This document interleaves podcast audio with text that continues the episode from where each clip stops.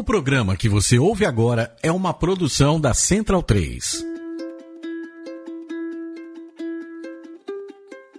Começa agora o Fala aí, professor.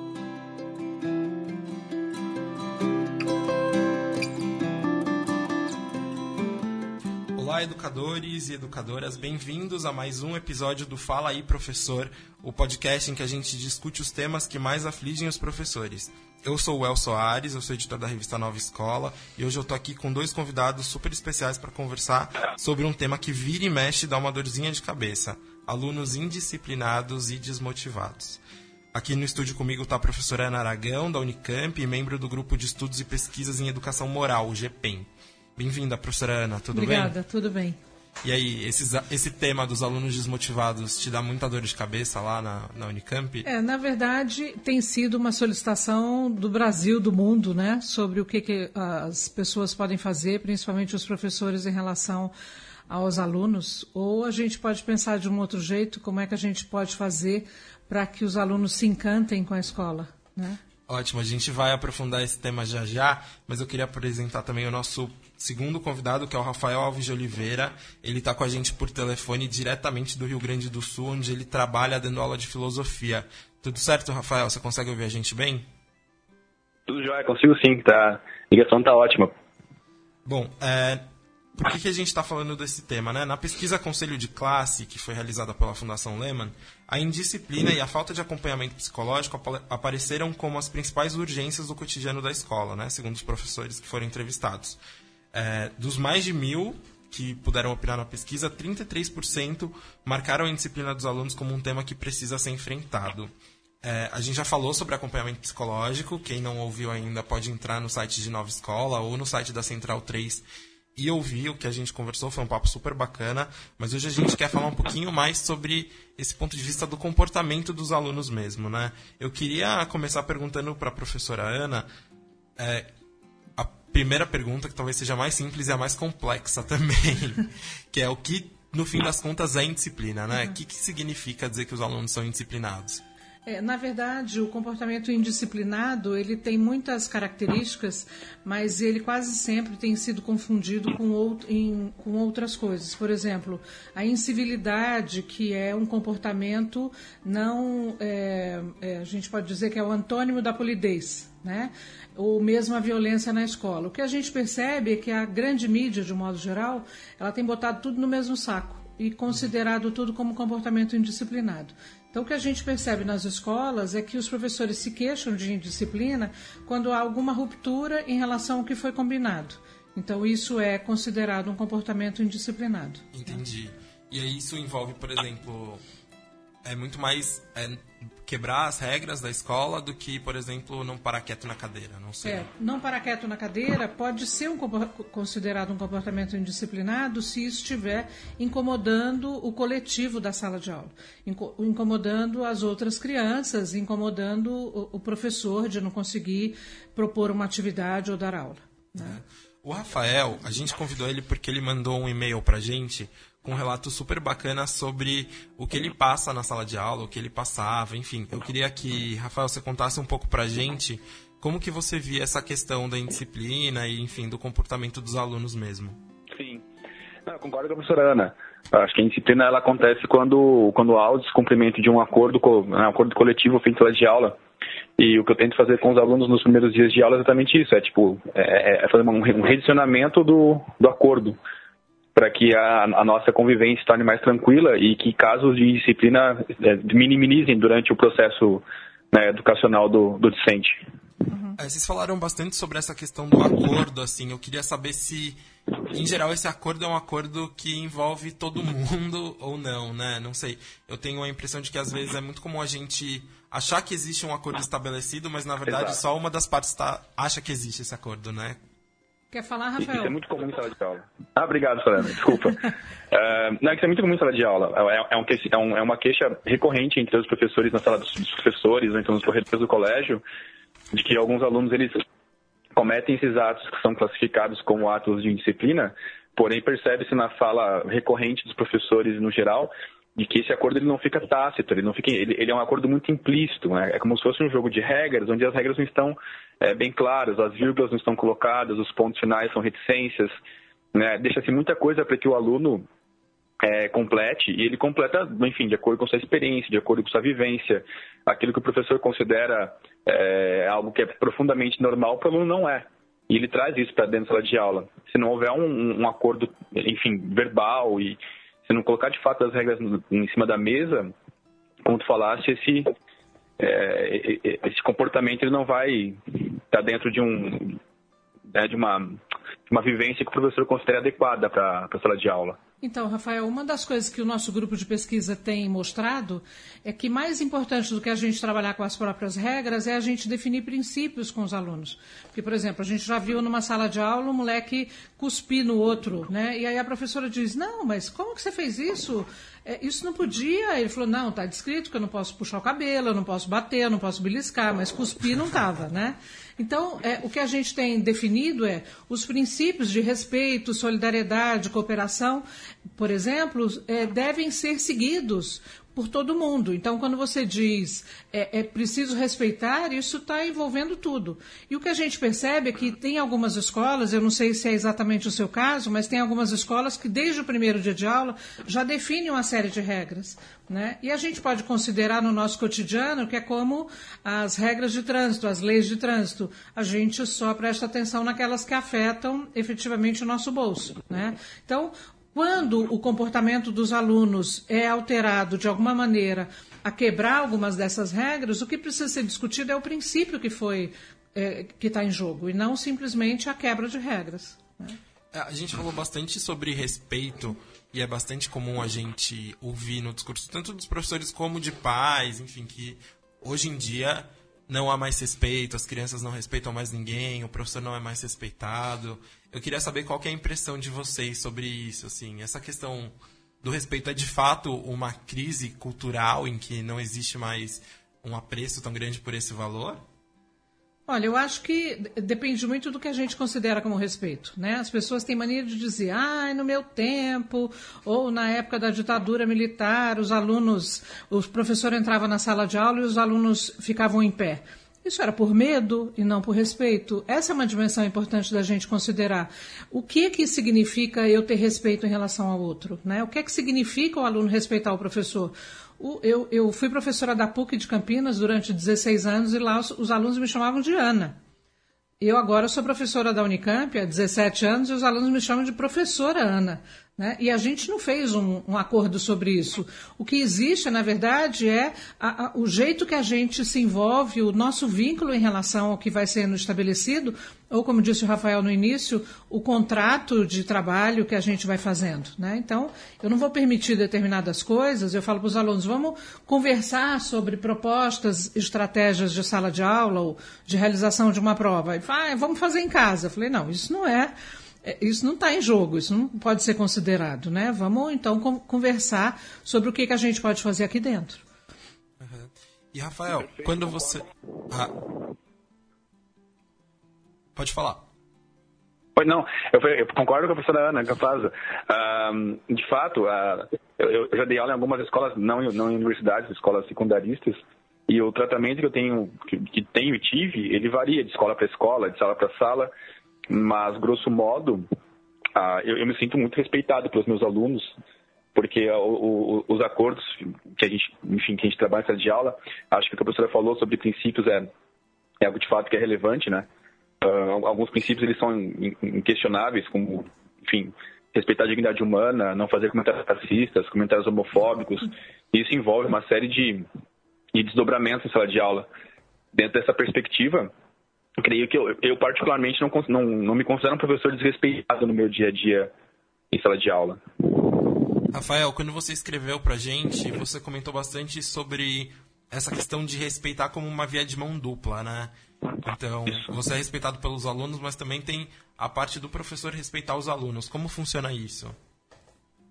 Uh, uh, o, meu, o meu primeiro dia de aula eu considero um dos mais importantes no ano, que é quando eu tento não apenas estabelecer princípios, regras, enfim, mas tentar fazer perceber, o aluno perceber que exatamente o respeito é uma via de mão dupla, que eu farei a, a minha parte como professor para mostrar o meu respeito a eles. Então, é, são coisas simples, mas, por exemplo, eu não, eu não, eu não ordeno que eles cumpram tal tarefa, eu sempre peço que a tarefa seja cumprida, e quando eles cumprem uma tarefa, eu agradeço, obrigado. Né? É, são coisas do dia a dia, creio.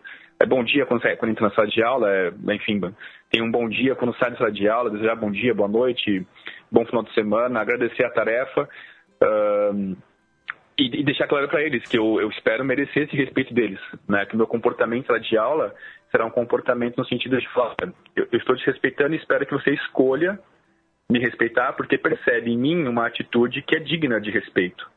Né? Eu parto do princípio que o aluno não é, uma, não é um objeto manipulável.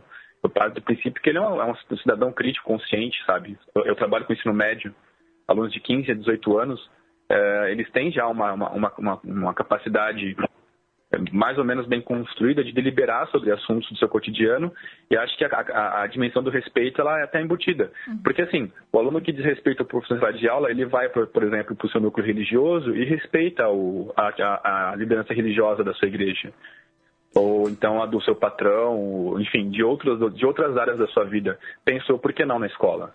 É, Rafael, mas você é um professor excepcional, né? Você não é regra, você é exceção. Obrigado.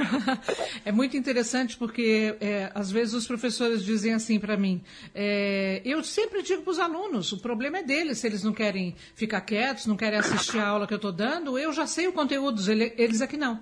Então, isso quer dizer o quê? Isso significa que tanto faz você estar tá ali ou não. Né? Essa é uma dimensão importante da gente realmente considerar quando a gente diz, como você disse, a, a dimensão importante do respeito. Né?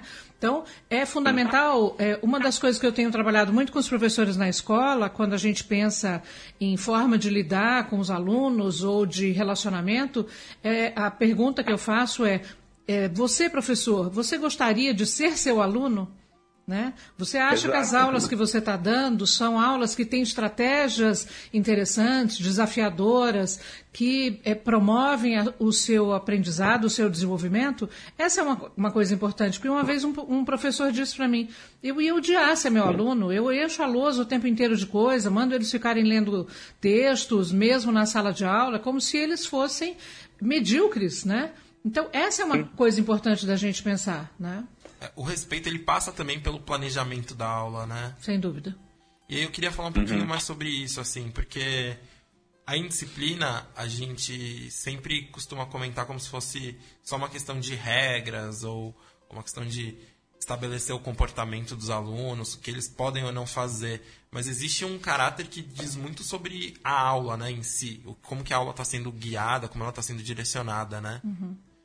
É, essa é uma dimensão importante, é mesmo na universidade, na Unicamp, que é uma das melhores do Brasil, a gente vê, houve relato dos alunos dizendo que alguns professores dizem: eu nem queria estar aqui dando aula para vocês na graduação, eu queria estar fazendo pesquisa, eu, por mim, tanto faz o que vocês estão fazendo aqui.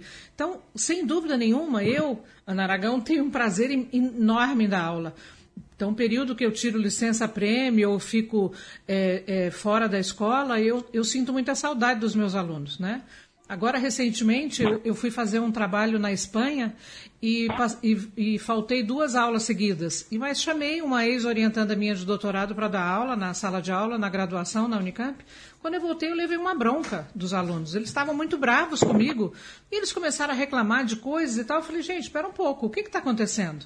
Né? Eu tinha dado três aulas para eles só. E aí eles começaram a relatar que eu não tinha dito quem ia me substituir e tal, tal, tal. Eu falei, vocês estão se sentindo traídos por mim, né?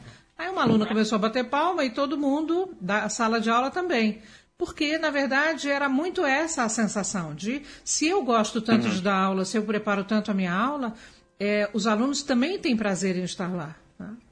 Você sente isso, Rafael? Exato. Uh, algo que passa, eu acho, a, a professora, a professora comentou, uh, eu percebo isso de, de, modo mais recorrente na, na, na, universidade, que infelizmente existe uma, uh, da, parte de alguns professores, claro, não todos, que a, a tarefa da pesquisa, enfim, da, da, leitura e da publicação de resultados em periódicos, ela parece ter um valor né, social maior perante o grupo de professores é, o problema é que também a gente é cobrado disso, né? Existe uma faca na nossa cabeça. em termos de produtividade. E do ponto de vista da educação básica, é, na sua sala de aula, você sente que os alunos eles sentem, por exemplo, quando você não teve tempo de preparar tão bem uma aula, por exemplo? É, no, no, caso da, da, da, da, preparação da aula, assim, eu, eu, eu confesso até um certo defeito que é, é eu sou um workaholic, né? Eu, eu, às vezes eu fico 12, 13 horas por dia dando aula ou preparando. Então, o que eu costumo levar para a sala de aula, geralmente, é um planejamento que envolve duas ou três linhas de, de aula, mais ou menos pela, pelo perfil da sala. O que acontece muito é que, às vezes, o, o, enfim, as estratégias que eu levo, elas não respondem aos anseios dos alunos.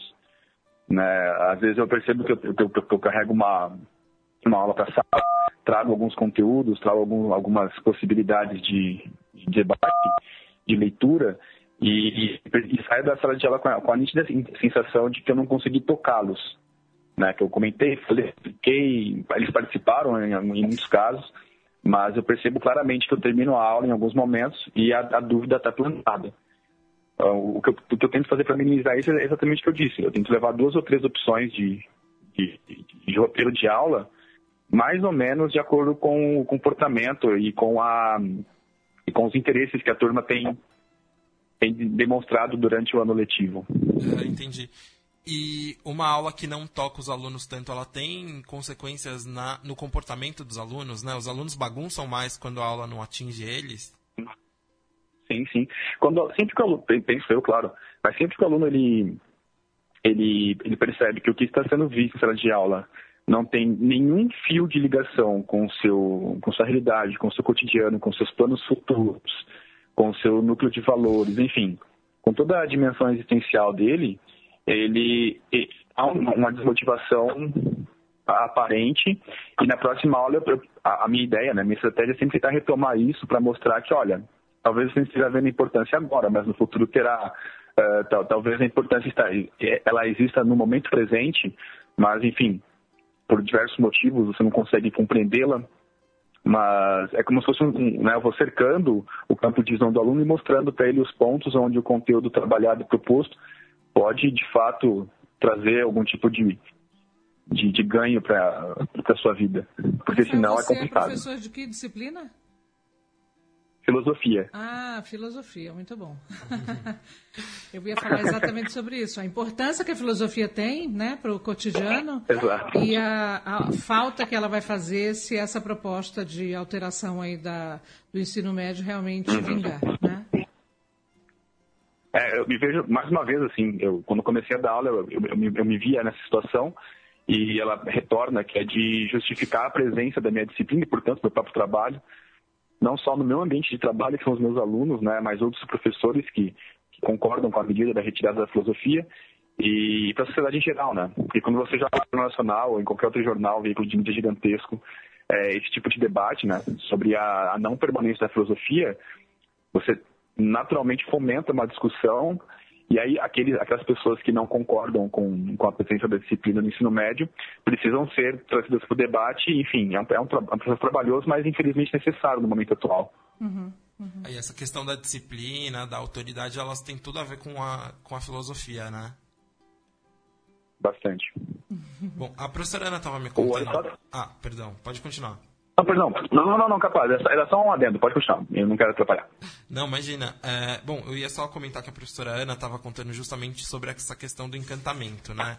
Que ter crianças que estão ali motivadas, encantadas com o que está acontecendo dentro da escola é fundamental para que elas, de fato, se comportem, entre muitas aspas, bem. Uhum. É, e aí ela estava me contando uhum. de um projeto que ela fez agora com os alunos da Unicamp, né? Isso. Eu fiz, eu estou dando uma disciplina de psicologia e educação para os alunos da pedagogia. E aí eu pedi para que eles entrevistassem crianças de a partir de três anos, só porque elas têm melhores condições de falar, mas até o quinto ano do ensino fundamental, perguntando coisas básicas do tipo: você gosta da escola? O que que você gosta? O que que você não gosta, tal? Mas especialmente a pergunta principal era: o que que você mudaria na escola para você ser mais feliz? Né? E é muito interessante porque os alunos gostam, obviamente, muito do recreio, é, gostam de assistir vídeo, gostam de determinadas aulas, mas eles também não gostam de atividades que são maçantes, né? tipo fazer um monte de tarefa, de lição de casa e etc. Então, o que a gente percebe é que, especialmente em relação aos alunos de primeiro ao quinto ano, ah, houve um, um, um, equívoco em relação à proposta é, é, educacional desses alunos, acreditando que a partir do primeiro ano, ou seja, com seis anos, os alunos não precisam mais brincar. Então, essa é uma coisa grave, né, que a escola simplesmente tira o parquinho, tira as possibilidades, tira a quadra, tira tudo. Então, assim, daqui para frente você virou uhum. gente grande. E esse é um equívoco, inclusive, para o adulto. Né? A gente também precisa brincar, a gente também precisa participar de jogos, estratégias, brincadeiras. A vida da gente não é só é, fazer coisas é, de atividades é, de sala de aula. Né? Uma das coisas que eles propuseram é: eu gostaria muito que a gente vivesse mais tempo fora da sala de aula. Isso não significa ausência de conteúdo. Isso significa que o professor deveria usar outras estratégias, né? E existe professor que está enfrentando essa situação, né? Que está achando que os alunos estão muito indisciplinados, que, os alunos, que ele não está conseguindo cativar os alunos. O que, que ele pode fazer? O que, que ele pode pensar, rever na própria aula para poder enfim, começar a mudar a prática e começar a mudar essa realidade? É, eu acho que a, a, indisciplina, de um modo geral, ela é a ponta de um iceberg, né, que tem muita coisa acontecendo lá por baixo. Eu, eu, fiz um projeto numa escola, um projeto cumprido, que durou seis anos, em que a grande queixa dos professores é que eles não conseguiam dar aula com alunos de quinto a oitavo. Então, a gente começou a discutir sobre tudo isso dentro de uma proposta que eu é, tenho chamado de reflexividade, ou seja, a indissociação entre a teoria e a prática. Vamos estudar, então, quem são esses alunos, que, que adolescência é essa que nós estamos falando, que identidade é essa que está sendo colocada em jogo, e o que os professores perceberam é que mais importante do que eles manterem os alunos quietos é, era eles fazerem estratégias de aula que fossem interessantes para manter os alunos trabalhando, ou seja, manter o processo de ensino de aprendizagem. Né? Essa foi uma dimensão muito importante. Então, o que a gente precisa ver numa escola que está com muito problema de indisciplina é o que está acontecendo de um modo geral com a escola, né? As relações entre os professores, a relação com os pais, entre os funcionários e, obviamente, entre os professores e os alunos. Ótimo. Rafael, você tem alguma dica, orientação, enfim, alguma dúvida?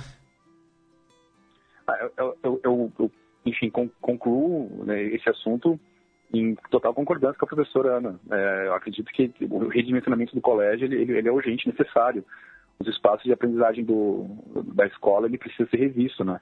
É, eu morei em São Paulo por, né, até os 24 anos, depois mudei para o Rio Grande do Sul, onde eu estou aqui há sete.